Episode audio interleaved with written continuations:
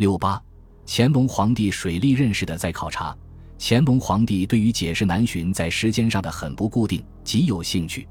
一七八四年四月，在最后一次南巡期间，这位七十三岁的皇帝在《南巡记》这篇文章中解释了他六次南巡为何跨越了近三十五年。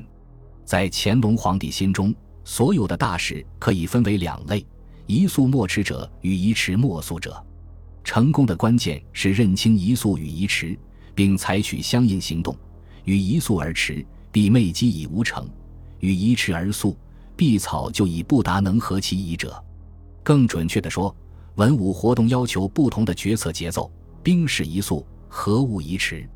回顾即位以来的五十年，乾隆皇帝除了说他敬天明理外，举出了二大事：一曰西施，一曰南巡，作为自己正确持速观的证据。尤其是西施之事，所谓一速而莫迟者。幸来天恩有成，二十余年将与安宴，兹不续言。至夫南巡之事，乾隆皇帝写道：“则所谓宜迟而莫速者，因为南巡之事，莫大于河宫以及河宫关系民命。乾隆皇帝以特有的方式反问，不甚可乎？当然是不可以的。因此，他慢速而系统的巡行江南，用了三十多年的时间。南巡持续如此久长，乾隆皇帝的事后解释。”说是为了认真处置水利问题，更为重要的是，南巡主要是为治水。乾隆皇帝大概想令我们相信就是这样。乾隆皇帝自己评估，他头两次南巡，治河成效不大。新为丁丑两度不过赤河臣甚受修防，无多指示。这很显然是他自己的看法，亦所谓迟也。至于人无时有定清河口水质之欲。这里乾隆皇帝并没有说出历史真相，我另有文章已证明了。一七六零年代初，对于黄河大运河交汇处一些重要的水位调控标准程序的建立，是此前数十年长久的研究和政策形成过程的最终体现。乾隆皇帝最早治水，包括他头四次南巡，在行政上和政治上的结果，已在别处进行了讨论，这里无需赘言。与当前讨论更密切相关的是，在一千七百七六和一七七七年成功开挖了陶庄引河。在《南巡记》中，乾隆皇帝对这一工程的历史有详细说明，复杂的技术细节置而不论。这里有两点值得强调：第一，乾隆皇帝对于这一庞大工程此前种种努力的简单一年份技术不尽准确。相当有力的证据是他没有提到。最后一次未能成功在陶庄开挖引河，正是他在位期间的一七四二年。第二，也是更为重要的，新引河在一七七六年末和一七七七年初开挖时，乾隆皇帝从未亲临视察工地，他只是与萨载密切商议。萨载是满洲旗人，最终于一七七九至一七八六年出任极重要的两江总督。如果不是乾隆皇帝不仅在南巡记。而且也在钦定南巡盛典中鼓吹陶庄引河成功完成的话，他对于当地心腹官员的依赖本是不值得注意的。直言之，尽管乾隆皇帝明确的声称陶庄引河工程是他南巡的一部分，但严格说起来并不是这样。所有这一切就产生了一个问题：为什么陶庄引河在1776年和1777年开挖时，乾隆皇帝没有进行他的第五次南巡？乾隆皇帝成功完成这一巨大工程，毕竟标志着康熙和雍正皇帝反复努力实施的方案的实现。陶庄引河不仅对于有效治河，而且对于著名的皇帝孝道和法祖的原则来说，都是绝好的纪念物。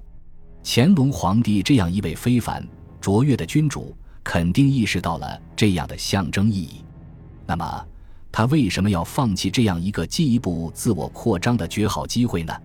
乾隆皇帝没有能够在1776年末或1777年初开始他的第五次南巡，一个很显然的原因在于他的母亲皇太后。我在别处已指出，乾隆1765年第四次南巡与18世纪前数十年所未曾见到的黄河大运河水利体系一定程度的安澜同时发生。当圣驾一七六五年五月从徐州北上，乾隆皇帝创作了一首渡黄河术士诗，其中出于对皇太后高龄的孝心考虑，他誓言以后不再巡行江南。由于最近乾隆皇帝在治水上取得了伟大的成就，他可能真的相信不再需要进行南巡，至少是在他年迈母亲的有生之年。然而，这一解释的背后是一个假设，即南巡只是行政活动，但他们显然不是。总之，纵使乾隆皇帝突然感到有必要在一七七零年代中期重返江南，为了行政的或是政治的收益。他也发现自己被拖入了意识形态的窘境。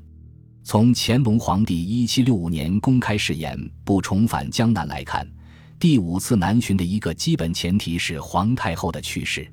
然而，一七七七年六月皇太后辞世，这并没有对乾隆第五次南巡特定时间的选择有太多解释。当然，乾隆皇帝在礼仪上需要遵循服丧三年的汉人标准，这可以解释。为什么他要等到一七七八年末一年以上的时间才宣布他定在一七八零年初进行第五次南巡？然而，服丧期的规定具有相当的灵活性，总是可以解释操作的。事实上，乾隆皇帝在百日内穿孝服不剃头，乃皇太后要求他遵循满人的丧仪。鉴于这一被缩短的服丧期以及出巡通常需要一两年的准备时间，因此。如果乾隆皇帝愿意，他很容易宣布计划在一七七九年第五次南巡，但他并没有这样做。原因何在？乾隆皇帝在母亲去世后，这么快就宣布第五次南巡，可能太早，不合乎礼仪。此外，不再能够供奉皇太后作为一种意识形态的资源，乾隆皇帝要重返江南，就缺少足够令人信服的行政上的理由。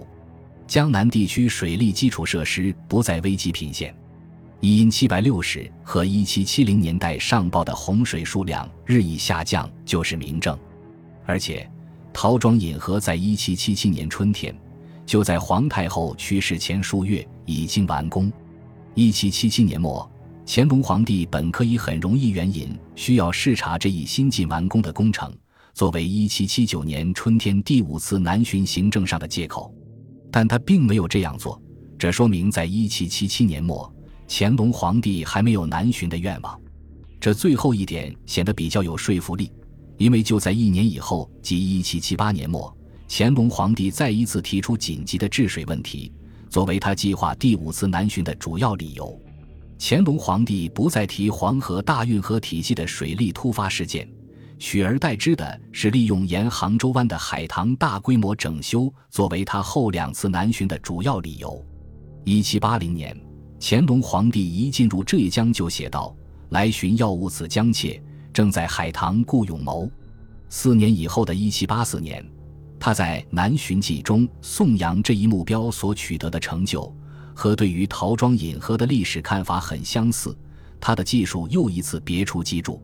差不多二十年前，在一七六二年第三次南巡期间，乾隆皇帝已提倡对浙江海棠做彻底整修，而这一点，当他在一七八四年写《南巡记》时，又适时的忽略了。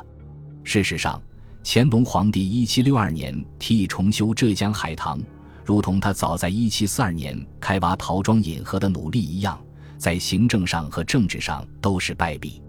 对乾隆皇帝来说，南巡记提到这些被终止的动议，将会玷污他作为智慧之源与完美楷模的公众形象。那么，仔细阅读乾隆皇帝的南巡记，会感觉到存在大量隐匿不语以及抵制令人不快的历史事实的情况。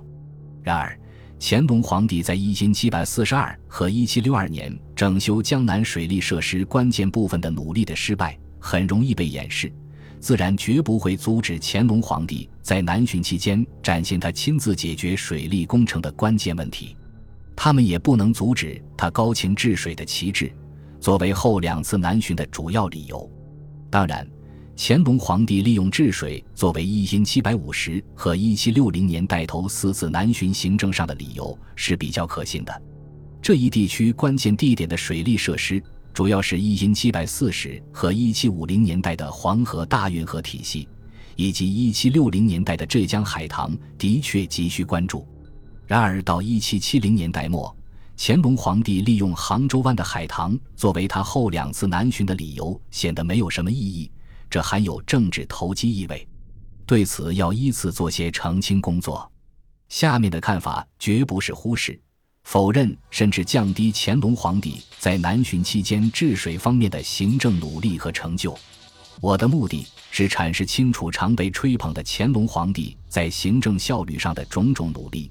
与他未说出但同样真实的政治意志间的区别，只有这样，我们才可能超越居于主导地位的乃完全行政时间的南巡叙述，从而可以进一步探求乾隆皇帝决定在一七八零年代重返江南背后的更具决定性的政治考量。诚然，在乾隆后两次南巡期间，浙江海棠有了实实在在的改善。正如乾隆皇帝自己在《南巡记》中足堪自豪所宣称的那样，然而，承认这一不容否认的事实，并不能引入关键性问题：将木堂改为食堂，真的需要皇帝亲临现场并监督吗？从历史上看，治水的行政需求与巡幸的必要性之间的因果联系，充其量也是很薄弱的。例如，康熙、雍正、乾隆皇帝在一千七百二十。一千三百三十和一七四零年代积极的进行浙江海棠的扩建和加固，但没有视察过一次。再者，陶庄引河一项重大且极复杂的水利工程，在一七七零年代成功完成，而乾隆皇帝在一七六五年到一七八零年也没有进行南巡。所有这些都有力的表明，乾隆皇帝提出一七八零年代全面整修浙江海棠。像1776至1777年陶庄引河开工一样，本可以通过派代表有效的实现。如是，就排除了乾隆皇帝必须进行后两次南巡。除此之外，浙江海棠并不是特别重要。在乾隆皇帝1765年第四次南巡和1780年第五次南巡很长的间期，它实际上不再是政治的主要关注点。萧逸山等历史学家多少有理由质疑乾隆皇帝后两次南巡公开表述的理由，即实地监督浙江海棠工程的改造。